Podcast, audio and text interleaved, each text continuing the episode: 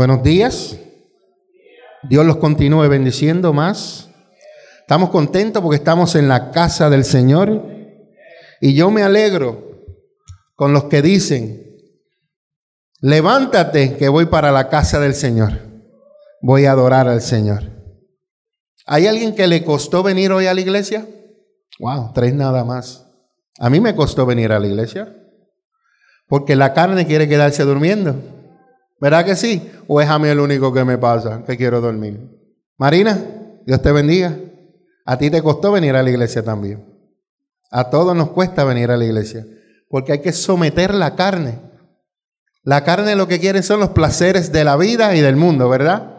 Pero el espíritu quiere conectarse con su creador. Por eso es que tenemos esas luchas y esas batallas a cada momento. Amén. Estamos en la serie de las parábolas, nos quedan, después de esta nos quedan dos más. La semana que viene es el Hijo Pródigo y luego terminamos, en dos semanas terminamos, después la pastora predica y después tenemos el sexto aniversario el día 27 y 28 de agosto. Así que vamos a tener servicio viernes, sábado y domingo. Eso quiere decir que usted no va a hacer planes en esos tres días y yo espero la asistencia de toda la iglesia viernes, sábado y el domingo. ¿Por qué? Porque estamos de aniversario. Estamos celebrando seis años. Hermanos, si ustedes estuvieran dentro de los zapatos de la pastora y míos, ustedes dirán, wow, seis años. Seis años sí, pero eh, si ustedes experimentan todo lo que nosotros hemos pasado para llegar a a seis años, ustedes estuvieran la mmm, wow. Así que todos van a estar aquí, ¿verdad? Wow. Todos van a estar aquí. Viernes en la noche a las 7 y 30, sábado a las 6 y el domingo a las 10 de la noche. Así que Dios tiene una bendición para usted en esas noches, así que usted no se la pierda. Ah, viernes en la noche, sábado en la noche y el domingo en la mañana, están despiertos. Mm. Sí, lo que pasa es que el, aniversario para todo el mundo es viernes y sábado. Para la iglesia es el domingo. ¿Me entendieron ahora sí? Ok, gracias. Sabe que está abierto para todo el mundo viernes y sábado, pero el domingo es más personal. ¿Están conmigo? Eh, estamos en la serie de las parábolas. ¿Y qué mensaje predicó Julio la semana pasada? Qué pena que no lo pudieron grabar todo. Pero lo poquito que yo vi, uff, eh, estaba como, como su mamá. El libro de Lucas capítulo 14, versículo 7 en adelante. Y en este capítulo vamos a hablar tres parábolas. Hay tres parábolas ahí. Estuvimos un tiempo bien bonito en Tennessee. Eh, Jason y Fabiola les envían saludos. Los aman, los extrañan. Conocimos una pareja de matrimonio eh, mexicanos. Ella se llama María, él se llama Sermando. ¿Lo dije bien, mi amor? Sermando, una gente hermosa. Eh, tenemos ya un hospedaje allá cuando, cuando queramos ir, con un cuarto, con un jacuzzi para la pastora y para mí. Así que eh, el Señor nos, nos conectó bien bonito, conocimos a los pastores, gente de, hermosa la cual pues amamos, no compartimos tanto como hubiéramos querido, pero fue bueno. Te voy a explicar por qué. Cuando un profeta llega a una casa, un profeta llega a una casa, mientras menos sepa de la gente, mucho mejor es. Porque si nosotros nos hubiéramos sentado a hablar con los pastores y nos contaran la vida de toda la iglesia, ¿cómo Dios va a hablar si ya hay una línea tan finita entre lo profético y lo almático? Y gracias a Dios que la pastora? No pudimos compartir tanto, pero fue bueno, porque cuando Dios habló, ellos dijeron, esto es de Dios, porque nosotros no hemos dicho nada ni hemos hablado con ellos. Imagínate, fuimos a cenar, a cenar, más o menos, o almorzar, o a desayunar, y nos sentamos, habían como 12 a 14 personas, y nos sentamos y ellos estaban a distancia de nosotros y no pudimos comunicarnos con ellos. El mismo domingo que la pastora iba a predicar por la noche. Gloria a Dios por eso, ¿verdad, pastora? Pero cuando Dios le habló, ellos quedaron verdaderamente, Dios le dio instrucciones y Dios le dijo que eh, tiene unas cosas hermosas para ellos. Amén. ¿Dónde estamos? En Lucas capítulo 14, versículo 7, Bárbara. En adelante. Eh, y voy a leer hasta el 35, es del 7 al 35, pues son tres parábolas, pero eh, voy poquito a poquito. La parábola de hoy es en Lucas 14, versículo 7 al 14, la parábola de los convidados a las bodas, la parábola de la gran cena y la parábola de la torre y el rey que va a la guerra. Entonces vamos a leer la palabra del Señor, versículo 7 en adelante. Habla y enseña a Jesús acerca de la humildad. Diga humildad. Hay dos clases de humildad que ahorita se las voy a decir. Dice el 7, cuando Jesús vio que todos los invitados a la cena trataban de sentarse en los lugares de honor cerca de la cabecera de la mesa, les dio el siguiente consejo. ¿Qué les dio Jesús? Consejo. El consejo que Dios le dio a Jesús es el mismo consejo que yo les voy a dar hoy. Estoy repitiendo lo mismo que dijo Jesús. Cuando te inviten a una fiesta de bodas, no te sientes en el lugar de honor. ¿Alguien puede explicarme cuál es el lugar de honor? ¿El de los novios? ¿El de los padrinos? ¿El de la familia de los padres? ¿O de, la familia de los, perdón, la familia de la, de la novia o del novio? Esos son los lugares de honor. Si tú vas a una boda y te sientas en esos lugares, puede ser que te saquen. Bueno, 100% te van a sacar. ¿Qué pasaría si invitaron a alguien más distinguido que tú? Te sentaste en un lugar que no te pertenece, pero invitaron a alguien más distinguido que tú. Dice el versículo 9, Bárbara, si me estás siguiendo. El anfitrión vendría y te diría, cédele tu asiento a esa persona te sentirías avergonzado, ¿verdad que sí? Algunos hasta se enojarían. Y tendrás que sentarte en cualquier otro lugar que haya quedado libre al final de la mesa. Nosotros como pastores, cuando vamos a un lugar, nosotros nos sentamos donde no nos vean. Si el pastor nos ve, va y nos busca y nos jala y nos trae para el frente. Pero si yo llego a la iglesia, William, y me siento al lugar del frente y ese lugar era para el apóstol invitado, ¿qué van a hacer? Me van a sacar y me voy a sentir yo avergonzado. Pero si yo me coloco allá y el apóstol Norman Torres, vamos a ponerlo de ejemplo, me ve, ah, pastor venga, pastora venga, siéntese aquí. ¿Usted vio eso? Entonces Jesús está enseñando algo aquí. Y el versículo 10, Bárbara, si me sigues, dice, más bien ocupa el lugar más humilde al final de la mesa. Entonces, cuando el anfitrión te vea, vendrá y te dirá, amigo, ¿cómo lo llamó? Ven, tenemos un lugar mejor para ti. Entonces serás honrado delante de todos los demás invitados, pues aquellos que se saltan a sí mismos serán humillados, y los que se humillan a sí mismos serán exaltados. Vamos a la primera parte de eso, Bárbara. Pues aquellos, de ese mismo versículo, pues aquellos que se exaltan a sí mismos serán qué? Humillados. Tenga cuidado con su orgullo, porque Dios no se lleva con las personas orgullosas. Dios las ama, pero detesta el orgullo, porque le hace, le hace recordar lo que pasó en el cielo cuando alguien se rebeló por orgulloso.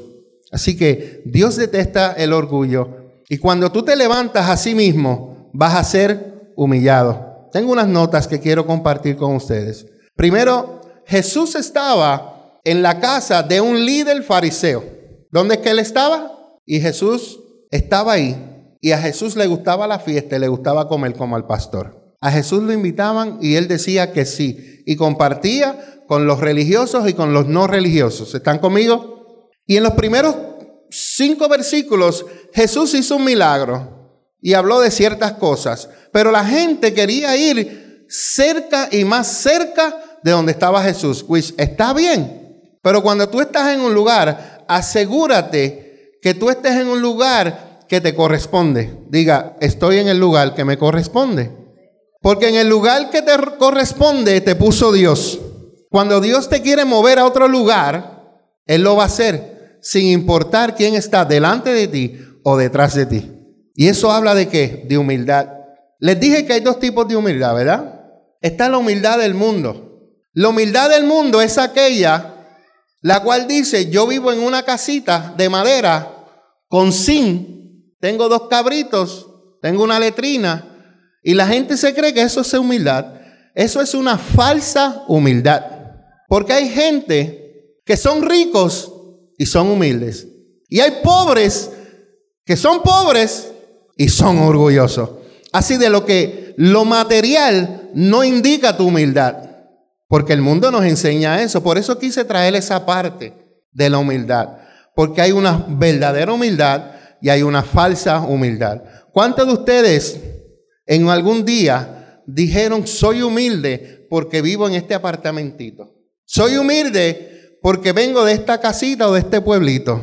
Mm, por eso te estoy hablando. Yo quiero que tú distingas lo que es la verdadera humildad y lo que es la falsa humildad. Porque la falsa humildad es la que el mundo te presenta. Tú tienes que ser pobre para ser humilde. Mentiras de Satanás. Entonces, la verdadera humildad es aquella la cual tú decides dejar, de ser tú para tú servir a otros. Jesucristo era un hombre humilde. ¿Por qué te digo un hombre humilde? Primero porque Él lo dijo. Segundo por sus hechos. ¿Cuáles hechos?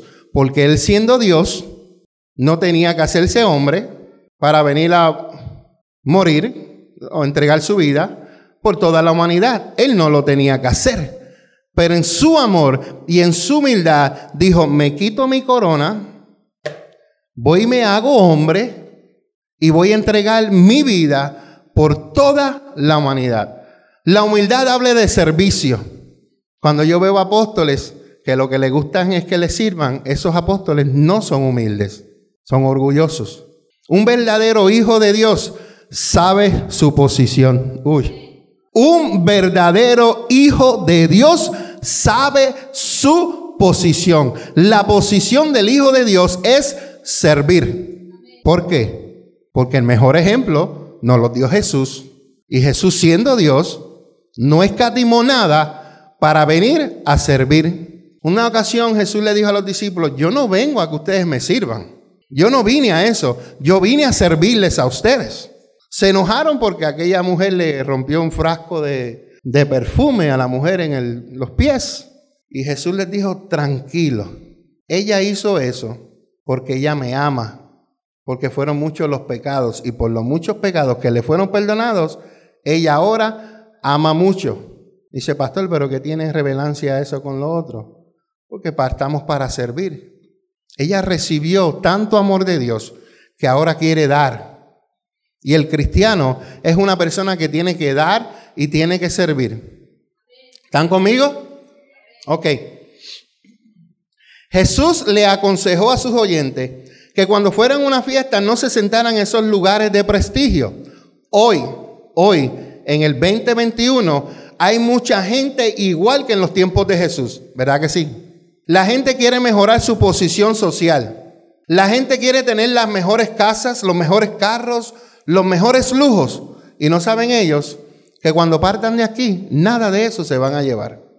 Se afanan tanto en tener tantas cosas que al final en el ataúd que te van a poner no te lo vas a llevar.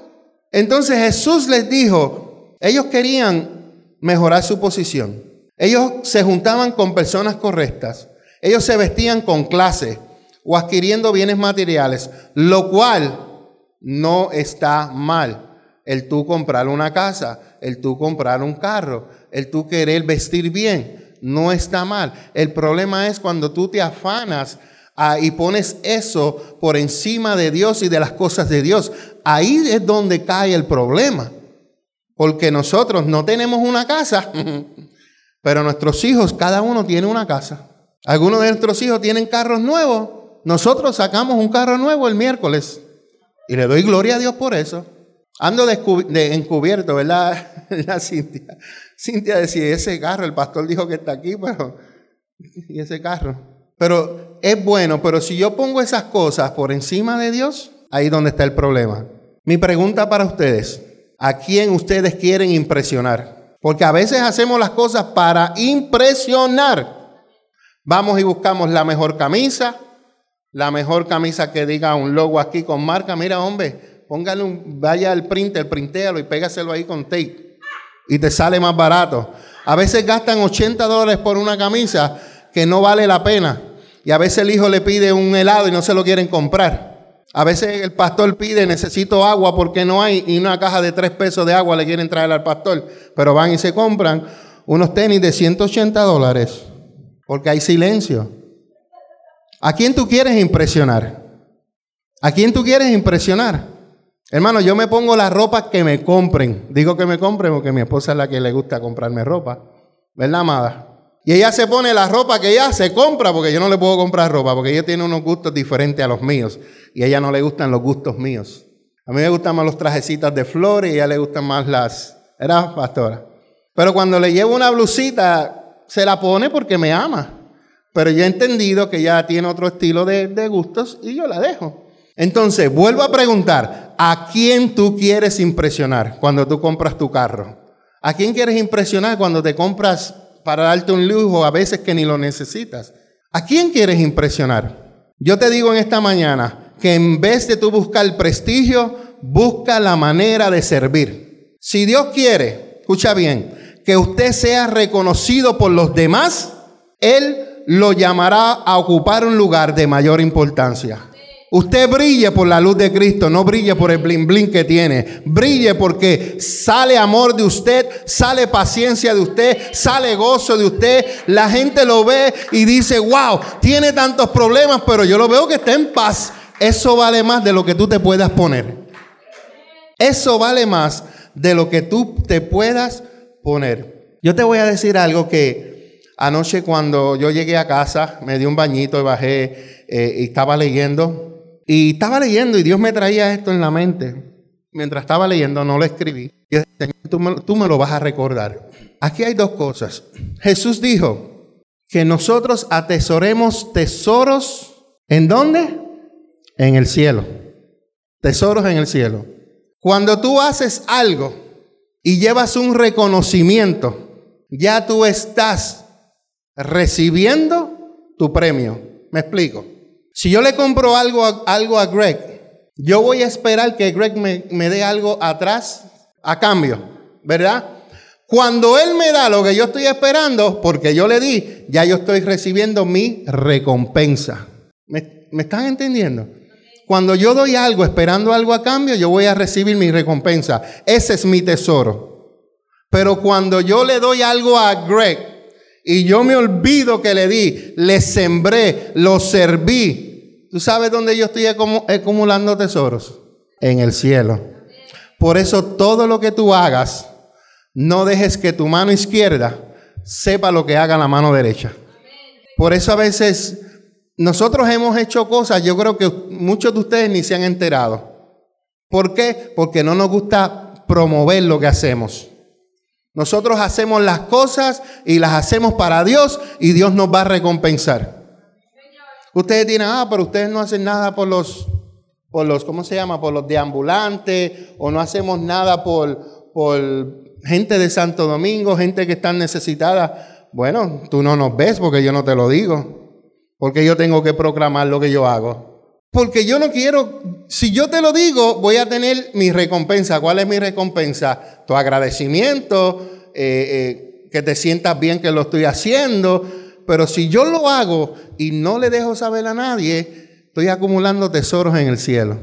Así que usted encárguese no de dar para esperar en recibir, sino para dar, servir y punto. Si usted sirvió y usted dio algo, tranquilo, no espere nada a cambio. Si usted espera algo a cambio, esa es su recompensa. ¿Me estáis explicando? Pregunta para ustedes. ¿Qué es humillarse a sí mismo? Humillarse a sí mismo no es menospreciarse. Muchas personas se creen que el tú menospreciarte es ser humilde. El tú callar y dejarte que te pase el troz por encima es ser humilde. No.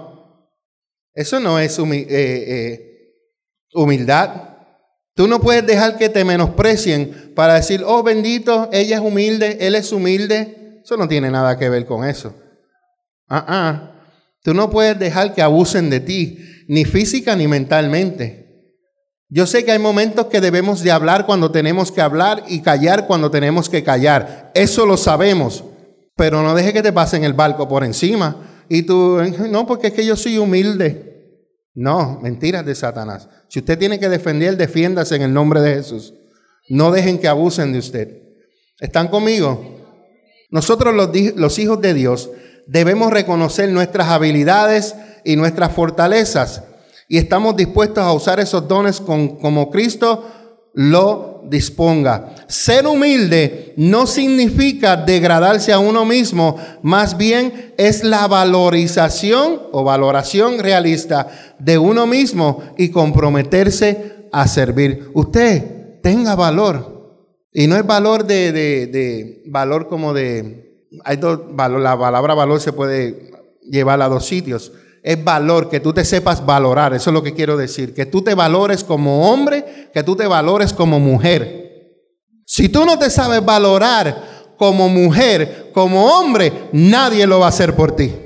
Tú tienes que aprender a valorarte tú primeramente antes que otros empiecen a valorarte y a mirarte con valor que tienes. Aprenda eso.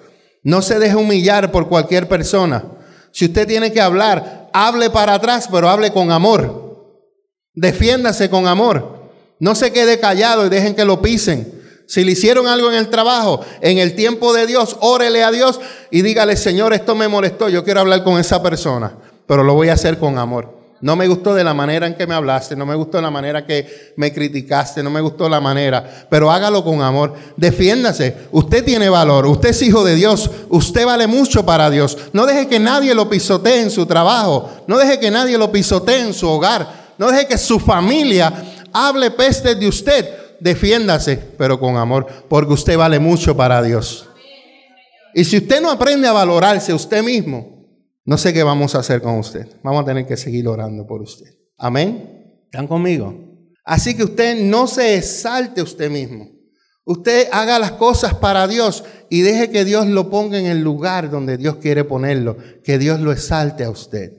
Nosotros hemos llegado a lugares y nos hemos sentado atrás, nos traen adelante. Nosotros hemos llegado a lugares que nos hemos quedado atrás. Donde quiera que tú te sientes, sea en la silla del frente o sea en la esquina allá detrás de William, cuando Dios te va a hablar, Dios sale y te busca. Porque hay gente que quieren venir a los, a los, a los al frente para que el pastor, el profeta, el apóstol los vea, pues le dé una palabra. Son buscapalabras, cazadores de palabras. Pero cuando Dios te va a hablar, como nos hizo a nosotros una vez, nosotros no nos sentamos al frente y nos quedamos en la parte de atrás. Guess what? ¿A quién fue el primero que Dios fue a hablarle? A los pastores Mingo y María. Nosotros no fuimos a buscar palabras, pero Dios tenía una reservada para nosotros. También nos ha sucedido, pastora, donde ya dije que estamos sentados atrás, nos traen al frente. También hemos visto cómo Dios, al frente de personas que nosotros sabemos, sabemos que nunca han aceptado nuestro ministerio y como que nos miran así. Y nosotros hemos visto cómo Dios nos ha exaltado. Los primeros que Dios le da una palabra, ¡pum! Delante de todos. Y a veces, y, a veces mi, mi esposo y yo hablamos y decimos, wow, cómo Dios, nosotros mantenemos nuestra humildad y cómo Dios nos exalta delante de la gente. Usted haga lo mismo. Usted mantenga su humildad y deje que Dios lo, lo exalte, lo ponga donde Dios quiere ponerlo. Yo detesto las personas que digan, Pastor, saqué el sign. Pastor, le pasé el mapa a la, Si lo hiciste, yo no me di cuenta, mira. Deja que Dios te premie. Porque lo que yo voy a hacer es, wow, gracias por mapearme las escaleras. Ya tienes tu recompensa. Mi agradecimiento. Pero cuando usted lo haga, como aquí vinieron unas mujeres, no voy a decirle el nombre, porque ellas no me lo dijeron, pero yo las vi por las cámaras, y me dejaron esa cocina Dios mío, como que era nueva. Todo, ya, las voy a invitar a la casa, no las voy a mirar porque después la gente se cree que... Voy a mirarlos a todos para que... No, no, la cocina, la, la, la cuestión de la organización. Se recuerda que la cocina había un poquito de revolú porque pues habían dos iglesias, qué sé yo. Pues me cogieron esa cocina y me la organizaron de una manera que yo vi y me mandaron fotos y yo dije, Dios mío, Padre. Yo no le he dicho a ustedes quiénes son. Ellos lo hicieron, no escuchen, ellos lo hicieron, pero lo hicieron para Dios, no lo hicieron para mí. Entonces, cuando tú hagas algo, no dejes que tú esta mano sepa lo que hizo esta.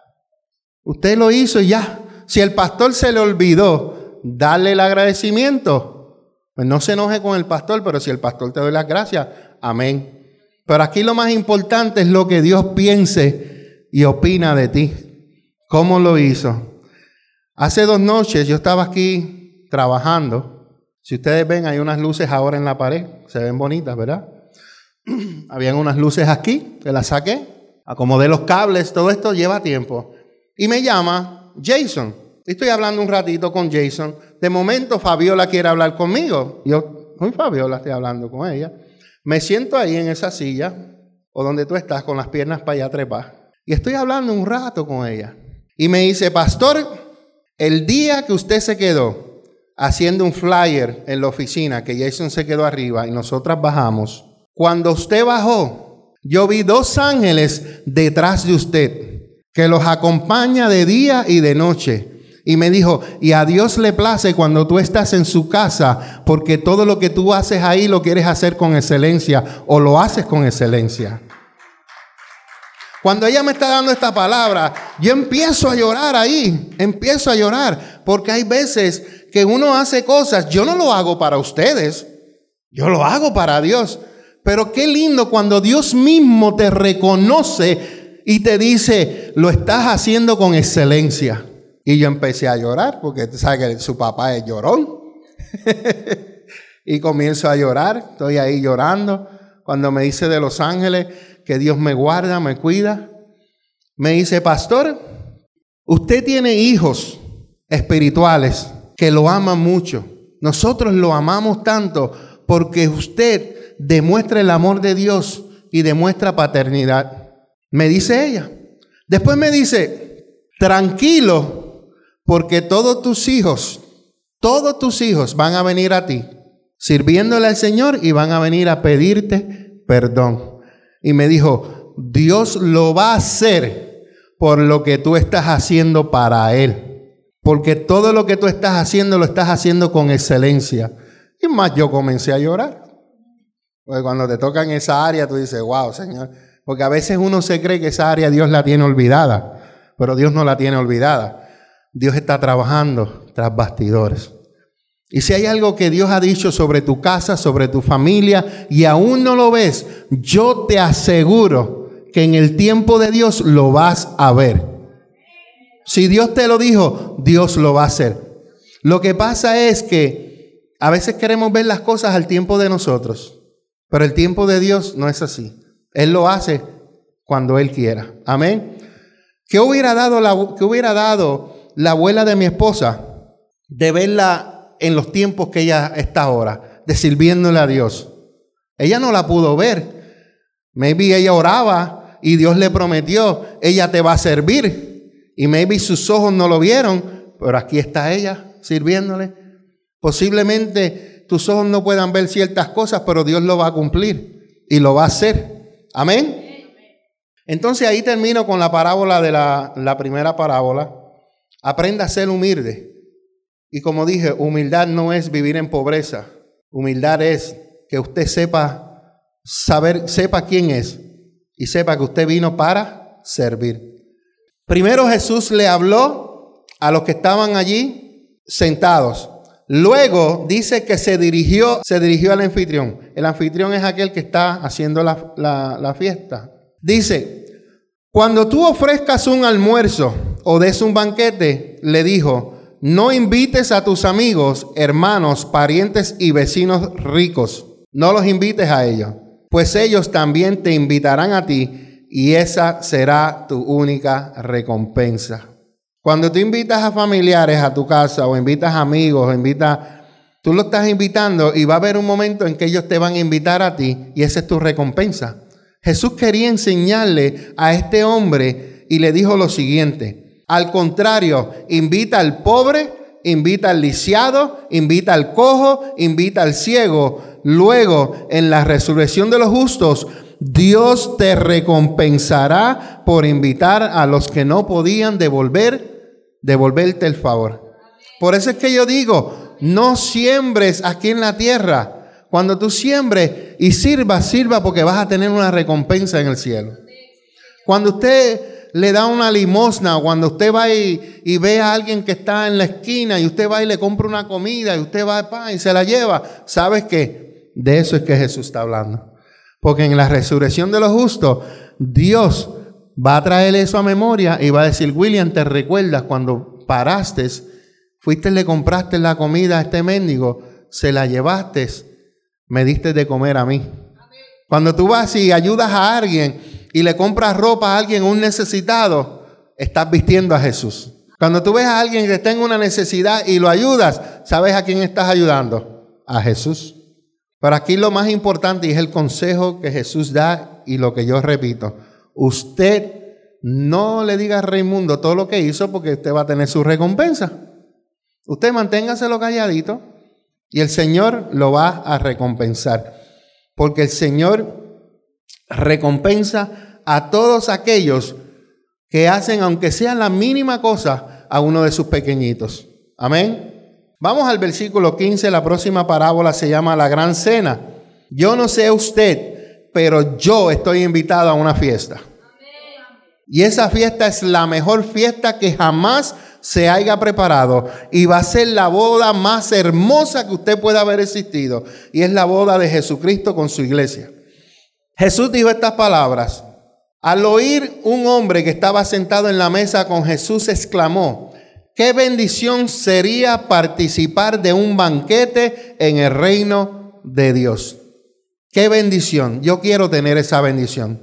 Y yo espero que ustedes estén conmigo en esa bendición de estar sentados en el banquete que Dios tiene en su reino cuando estemos con Jesús. Jesús respondió con la siguiente historia. Un hombre preparó una gran fiesta y envió muchas invitaciones. ¿Están conmigo? Cuando el banquete estuvo listo, envió a sus sirvientes a decirles a los invitados, vengan, el banquete está preparado. Pero todos comenzaron a poner excusas. Uno dijo, acabo de comprar un campo y debo ir a, inspeccionarlo. Por favor, discúlpame. Otro dijo, acabo de comprar cinco yuntas de bueyes y quiero ir a probarlas por favor, discúlpame. Otro dijo, acabo de casarme, así que no puedo ir. El sirviente regresó y le informó a su amo lo que le había dicho. Su amo se puso furioso y le dijo, ve rápido a las calles y callejones de la ciudad e invita a los pobres, a los lisiados, a los ciegos y a los cojos. 22 dice, después de haber de hacerlo, el sirviente informó, todavía queda mucho lugar para las personas. Entonces su amo dijo, ve por los senderos y detrás de los arbustos, y cualquiera que veas, insístele que vengan para que la casa se llene. ¿Para qué se llene? La casa. Pues ninguno de mis, ninguno de mis primeros invitados probará ni una migaja de mi banquete. Qué hermosa enseñanza esta. La invitación está hecha. Por eso nosotros predicamos, por eso nosotros hablamos. Hay gente que acepta la invitación, hay otros que no. Pero Jesús quiere que nosotros sigamos llevando la palabra.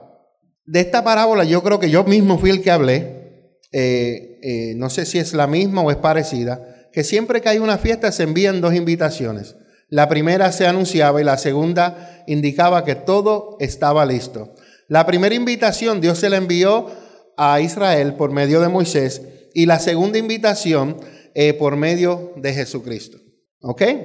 Los líderes religiosos oyentes de Jesús habían aceptado la primera invitación, ya que creían que Dios los había llamado para ser su pueblo. Estamos hablando de Israel. Pero después, la segunda invitación, que era Jesucristo, rechazaron a Jesucristo. Por lo tanto, ellos no iban a probar ni una migaja del banquete. Así como el amo de la fiesta envió a sus sirvientes en la calle a invitar a los necesitados y despreciados, Dios estaba enviando a su Hijo al mundo entero para invitar a los necesitados, ya sean judíos o no judíos, del que el reino se había acercado.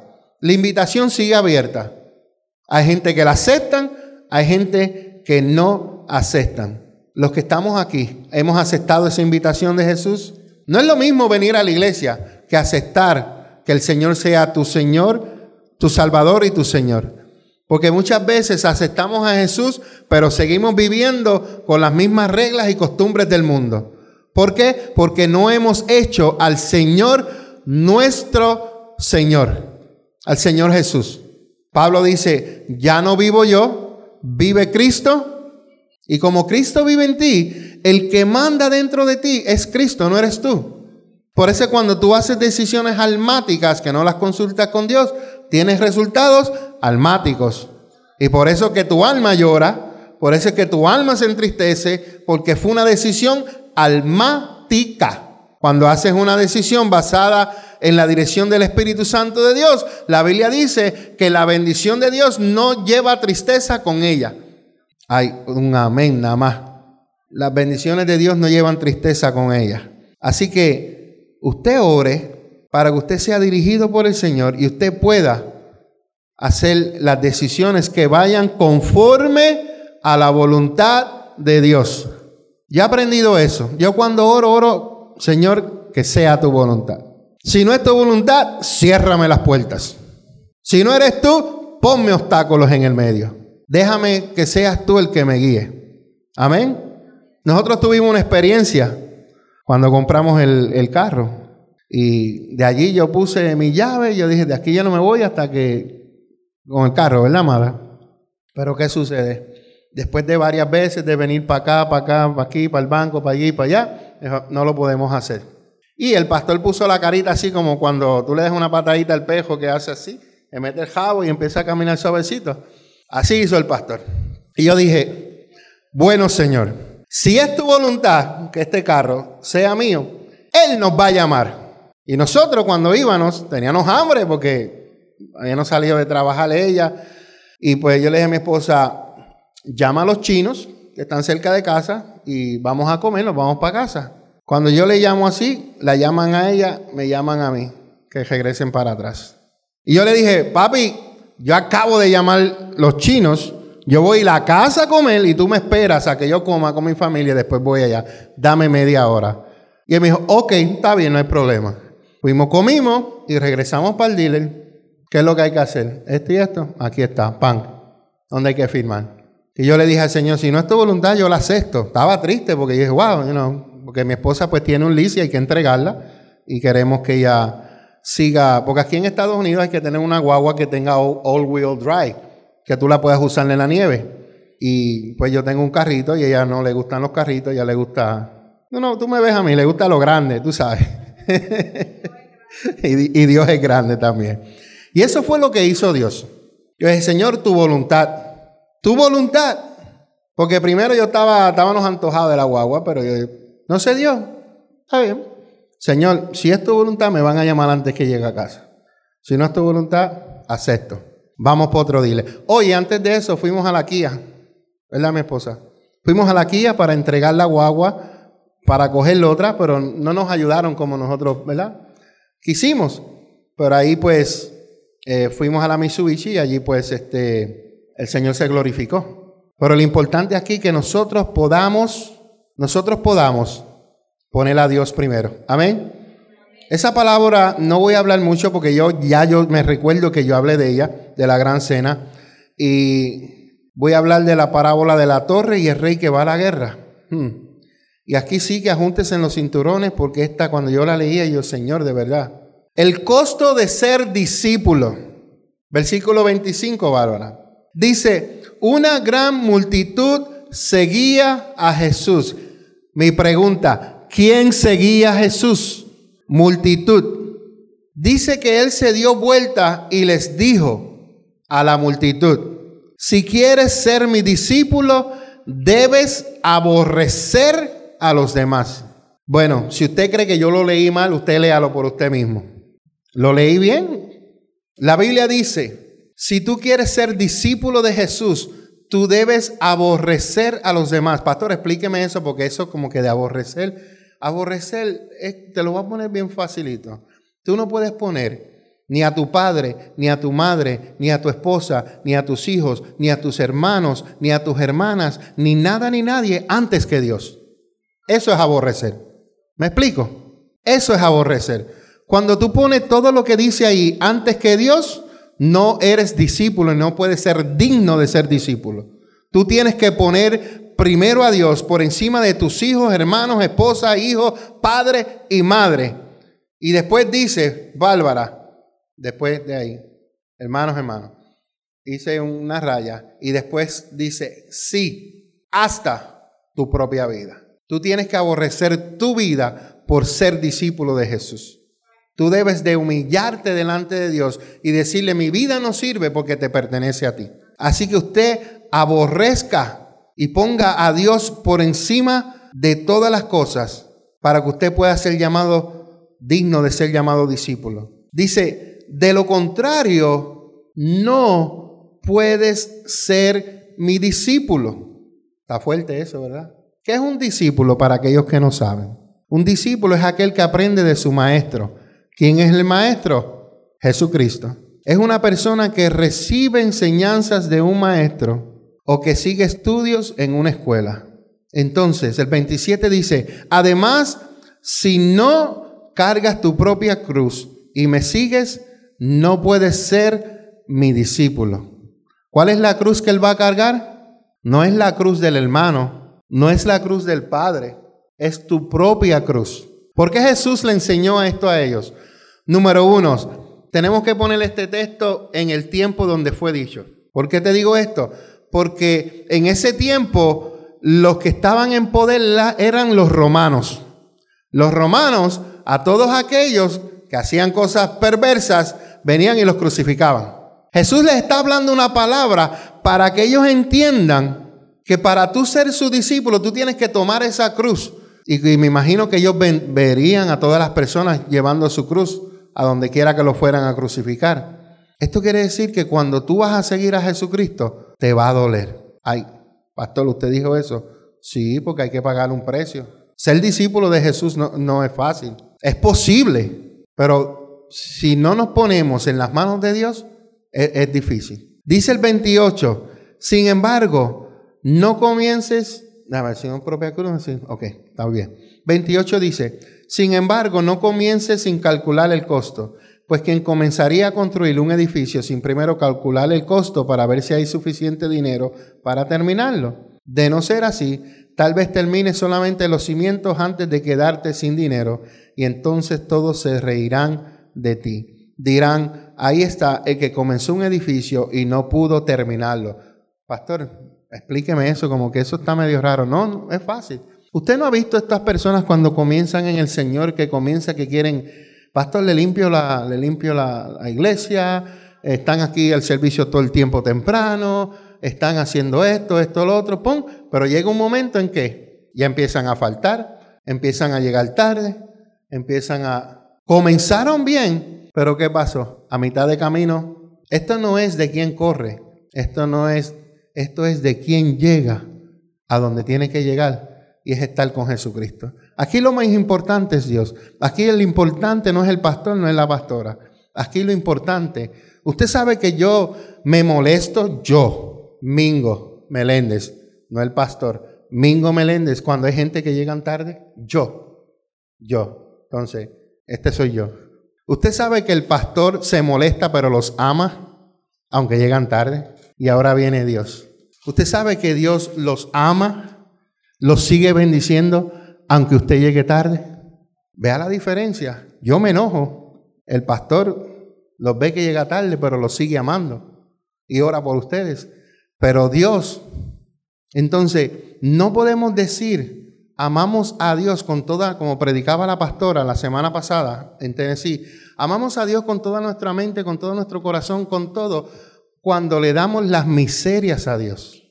Cuando hablamos de miseria, hablamos de tiempo, hablamos de dinero, hablamos de compromiso, hablamos de sacrificio. ¿Cuántos de ustedes se sacrifican por su trabajo? ¿Y por qué no te puedes sacrificar por Dios? ¿Cuántos de ustedes no se enojan cuando su jefe les habla fuerte y hasta a veces hasta malas palabras te dice y te quedas callado? Entonces cuando hablamos algo aquí de la Biblia te enojas y te vas Pero si yo no te estoy hablando, te estoy hablando de lo que dice Dios. Entonces podemos aguantar presión en un lado, pero en otro lado no. Y decimos que amamos a Dios. No podemos. El costo de discipulado lleva un costo. Lleva un costo. Sacrificio. Hablaba yo con Luis ahorita. Tenemos que sentarnos a hablar lo de las clases los viernes. Porque cuesta. Hay que sacrificarse. Porque si yo me sacrifico para venir aquí a dar clases, todo el mundo tiene que sacrificarse. Porque esto no es para mí. Yo pudiera estar en una hamaca o en una cancha jugando baloncesto un viernes en la noche o, volando mi chiringa que me gusta. ¿Ah? ¿Te invita? Ah, pues te voy a invitar, chacho, te vas a curar, papá. Sin embargo, en mi pensamiento, en mi mente, yo tengo, hoy viernes yo tengo que estar en un lugar. Tengo un compromiso. ¿Y tú sabes por qué yo lo hago? Dos cosas. Número uno, amo a Dios. Y número dos, yo quiero enseñarles a ustedes para que ustedes aprendan, para que después el enemigo no los engañe por allá en la calle. Porque cuando usted no tiene conocimiento, usted es un necio. Cuando usted es un necio y alguien le enseña algo, ya usted no es un necio, ya usted es un sabio porque aprendió algo que no sabía. Necio es aquel que no conoce, pero ¿cómo fue? Ni quiere conocer, gracias. Ya, no conoce ni quiere conocer. Un sabio siempre quiere conocer y aun, aunque sepa, se queda calladito y sigue aprendiendo más. Así, ¿dónde estás tú? Te va a costar ser discípulo. ¿Usted cree que a nosotros no nos ha costado ser pastores? ¿Usted cree que a nosotros no nos ha costado ser discípulos de Jesús? Claro que sí. ¿Usted cree que nosotros no pagamos precio por estar donde estamos? Claro que sí. Entonces, usted quiere llegar donde donde nosotros estamos, pero no hace sacrificio, eh, eso no trabaja así. Hay que sacrificarse. Las adoradoras tienen que sacrificarse. Los maestros tienen que sacrificarse. Los pastores se sacrifican. Todos los líderes se sacrifican. ¿Por qué los líderes no llegan aquí a las nueve y media? Porque no se sacrifican. Simple, ya. Podemos ponerle excusas. Yo le puedo dar excusas también. Pero cuando hay un compromiso, a ti no te importa que tú tienes que estar en un lado, tú sabes que hay un compromiso y vas a llegar a esa hora. ¿Qué sucede a la pastora María? Aunque ella es la jefa ahora, tú sabes, pero eh, si ella llega tarde a las 9 de la mañana todos los días sin decirle nada al jefe, ¿qué va a suceder con ella?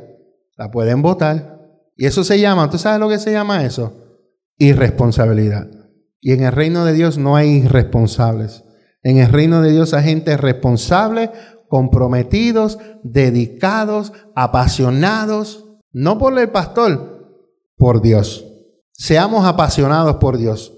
Aunque nos cueste lo que nos cueste, el ser discipulado, el ser seguir a Jesús, tenemos que hacerlo, porque el Señor nos va a recompensar por todo lo que hagamos. Bárbara, versículo 33 y termino.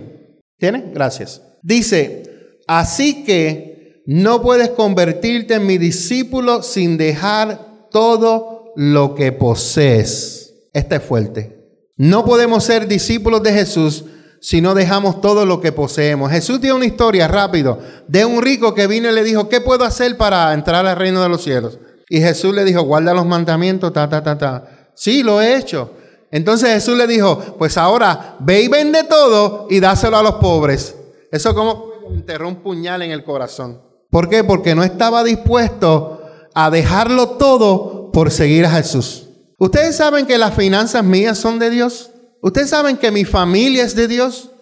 Ustedes saben que todo lo que yo tengo es de Dios. Nada es mío. Yo soy su administrador. Lo que Él pone en mis manos, pero todo le, le pertenece a Él. Mi pregunta es, ¿puedes tú decir lo mismo? ¿Puedes decir tú, las finanzas no son mías, son de Dios? Puedes decir tú, mi familia no es mía, es de Dios. Puedes decir, mi carro no es mío, es de Dios. Todo, ¿puedes decirlo? Porque hay gente que viven aferrado a las cosas materiales y no las sueltan. Y Dios le dice a la pastora María, suéltame las cadenas, suéltame el oro. Y la pastora aguantando las prendas ahí. La pastora aguantando las prendas. ¿Por qué? Porque eso la detenía. Estaba atada a eso. Por eso es que tenemos que ser libres de toda atadura, de todo aquello que puede interrumpir nuestra relación con Dios. Te voy a dar un pequeño testimonio que he escuchado. Si Dios te dice a ti, te quieres poner pantallas, hacerte rotos hasta acá arriba, y Dios te dice a ti, no lo hagas, tú sabes por qué Dios te dice, no lo hagas, pero posiblemente Bárbara las tenga y Dios no le ha dicho nada a ella, porque Él conoce tu corazón. Y Él sabe el motivo, la razón por qué tú lo estás haciendo y eso te va a dañar. Por eso es que hay Dios, hay veces que le dice a personas, no te pongas pantalones, pero hay otras que no. No es que Dios está haciendo, lo que pasa es que Dios conoce el corazón. Y Dios sabe que esta mujer, la cual Dios le dijo, no te pongas corazón, es de la mujer que le gusta ponerse una botella de aceite de oliva para subirse los pantalones.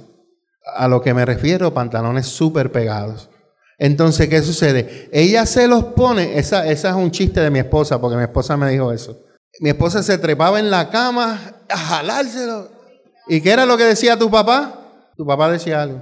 Que te daba chavo, que te iba a comprar ropa, no sé, algo así. Lo lindo es que todo esto Dios conoce nuestro corazón. Posiblemente, hasta lo más simple, que tú vayas a comprarte un teléfono, tus motivos sean, no agradables a Dios. Porque tú viste a alguien que se compró uno, uno nuevo y tú quieres lo mismo, porque nosotros tenemos que dejar eso de estar siendo seguidores. Porque uno se compra un teléfono, yo quiero un teléfono. Porque uno se compra una tableta, yo quiero una tableta. Y a veces yo veo gente así, yo digo, Señor, en serio, no sea seguidor. Sea usted un líder, sea usted alguien que le pida a Dios eh, y Dios le va a suplir todo lo que usted necesite.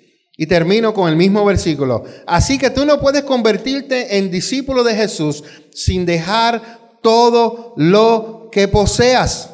¿Qué puedes entregarle tú a Dios que está aguantando tu relación con Él? Yo te puedo decir a muchas personas que necesitan entregarle este aparato a Dios. Este aparato necesitan entregarlo porque este aparato los han alejado de Dios y lo único que hacen es estar en el aparatito. Yo no estoy diciendo que es malo que tú saques un tiempo y te comuniques con tu familia o juegues tus jueguitos, como a veces mi esposa hace, pero cuando tú vives en eso, tú tienes un problema. Una adicción, ¿usted sabe lo que es una adicción? Una adicción no es fumar marihuana, no es eh, fumar eh, eh, cocaína ni todas estas cosas que dicen adicción y lo único que piensan en droga. Adicción es aquello que te tiene atado y tú no puedes vivir sin él o sin ella. Bueno, el celular, Lela, no es la celular, el celular.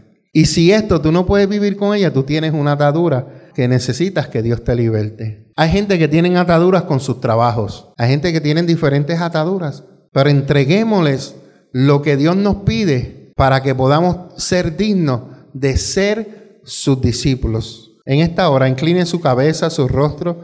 Bárbara, si puedes ponerme un instrumental. Padre, te doy gracias. Incline su rostro ahí y dígale, Señor, eh, aquello que usted tiene que entregarle, que está haciendo o está poniendo una distancia entre usted y Dios. Entrégale a Él todas tus posiciones. Padre, gracias. Señor, gracias por tu amor, gracias por tu misericordia, por tu bondad. Señor, gracias porque nos has enseñado, Señor, a ser humildes. Nos has enseñado, Señor, a ponerte a ti en primer lugar. Nos has enseñado, Señor, que la humildad no es el no tener o la posición social o ser pobre. La humildad es una actitud y es una actitud de servicio, Señor. Cuando dejamos de ser nosotros y ponemos a los demás primeramente. Gracias por tu ejemplo, Jesús, de humildad. Gracias porque tú entregaste todo por todos nosotros.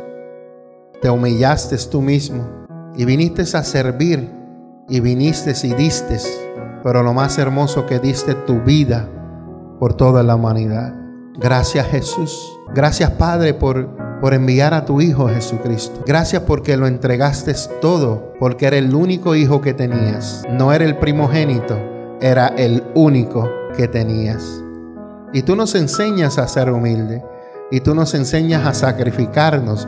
Y tú nos enseñas que, que debemos de poner todo y entregarlo todo en tus manos, Señor. Señor, si hay algo en nosotros si hay algo en mí, si hay algo en la pastora, si hay algo en mis hermanos aquí en el día de hoy que necesitan entregarlo a tus pies, ahora es el momento en que ellos te entregan todo aquello, Señor, que nos aleja, que nos aparta, que nos distancia, Señor.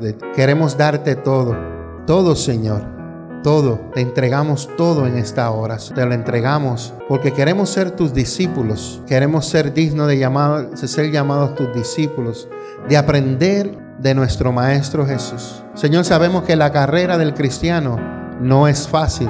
Sabemos que tenemos altas, tenemos bajas, tenemos tiempo en donde a veces nos quedamos en bajas, pero sabemos, Señor, que tú muestras tu amor, tú muestras tu misericordia. Tú extiendes tu brazo de amor, Señor, tu brazo de misericordia, tu brazo de gracia.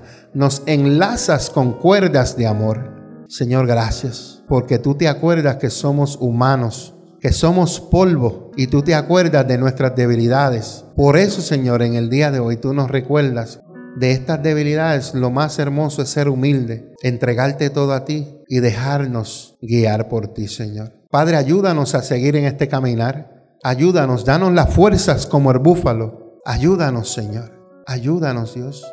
Ayúdanos. Hay momentos, Señor, en que queremos tirar la toalla. Hay momentos en que no queremos seguir. Hay momentos en que aparecen tantos obstáculos, tantas excusas que el enemigo pone en medio, Señor. Pero te pedimos que nos ayudes a discernir. Y te pedimos, Señor, que nos ayudes a mantenernos conectados contigo, Señor. Nos ayudes, Señor amado, nos ayudes. Tú eres nuestra fortaleza, tú eres nuestro ayudador, tú eres, Señor eterno, al que venimos a ti y corremos a ti porque tú eres nuestro pronto auxilio en medio de la tribulación, en medio de la tormenta, en medio de los procesos. Corremos a ti porque tú eres nuestro auxilio, Señor. Ayúdanos, Señor. Ayúdanos a comprometernos más contigo. Ayúdanos, Señor, a ser diligentes, a ser íntegros, a ser honestos. Ayúdanos, Señor, a ser puntuales. Ayúdanos a ser responsables con las tareas que tú nos das. Porque sabemos que si en lo poquito te somos fiel, en lo mucho tú nos pondrás. Ayúdanos, ayuda a cada hermano aquí, Señor, que está reunido, que necesita, Señor, esa fuerza para solucionar ese problema. Necesita esa ayuda para lidiar con la situación que está atravesando. Ayúdanos, Padre. Ayúdanos, Señor.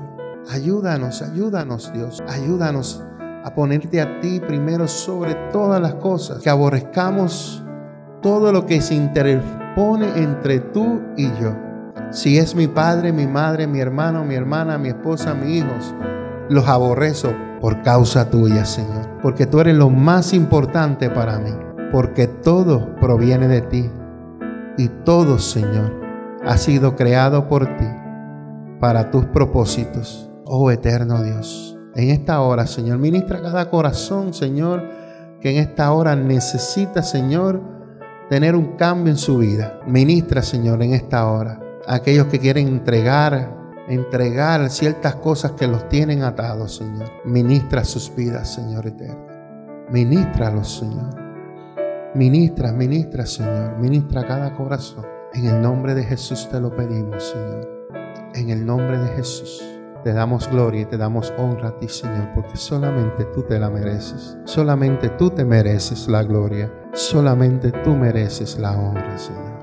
Oro por cada uno de mis hermanos aquí, Señor, para que tú sigas trabajando en lo que ya tú comenzaste, Señor. Tú permaneces fiel, tú sigues siendo fiel, Señor. Aunque a veces te fallamos, Señor, tú sigues y permaneces fiel. Y yo oro por cada uno, Señor, para que cada uno, aquellos que están conectados, se mantengan aún más conectados. Aquellos que están ahí medios, Señor, se conecten totalmente. Y aquellos que se han desconectado, Dios, Padre, que vuelvan a encajarse a la vida para que puedan dar fruto que se vuelvan a conectar contigo, Señor.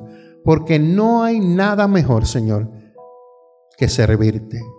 No hay nada mejor, Señor amado, que hacer tu voluntad. Y no hay nada mejor que cumplir tus propósitos. No lo hay, Señor. No lo hay. Tú eres lo más importante. Tú eres lo más importante. Y que mis hermanos puedan repetir conmigo, tú eres lo más importante. Tú eres lo más importante. Tú eres lo más importante para mi vida, para mi familia. Tú eres lo máximo. Tú eres todo, Señor. Gracias, Padre. Gracias, Espíritu Santo de Dios. Gracias, porque sé que ministras en este, en este tiempo. Sé que ministras el corazón y sé que esta palabra se la van a atesorar en su corazón. Y esa palabra tú la vas a hacer recordar en su memoria, Señor. Porque hoy, Señor, sutilmente, apaciblemente, tú has hablado al corazón de cada uno de nosotros. Tú lo que quieres, Señor, es que sigamos conectados contigo te sigamos a ti, seamos, sigamos tu ejemplo, sigamos siendo humildes, sigamos siendo humildes, siempre servidores, Señor, y que te sigamos, que te sigamos, Señor, que te sigamos, Señor, a ti. Que nuestros ojos no estén puestos en el pastor ni en la pastora, sino que los ojos de cada uno de nosotros esté puesto en ti, Señor. Que nuestros ojos estén puestos en ti, amado Dios. Padre, en esta hora, bendigo a cada uno de mis hermanos con toda bendición de lo alto, Señor. Bendiciones sobrenaturales sobre sus vidas en esta hora, en el nombre de Jesús de Nazaret. Amén, amén y amén. Dígame en tres veces. Amén, amén y amén. Un fuerte aplauso al Señor en esta hora.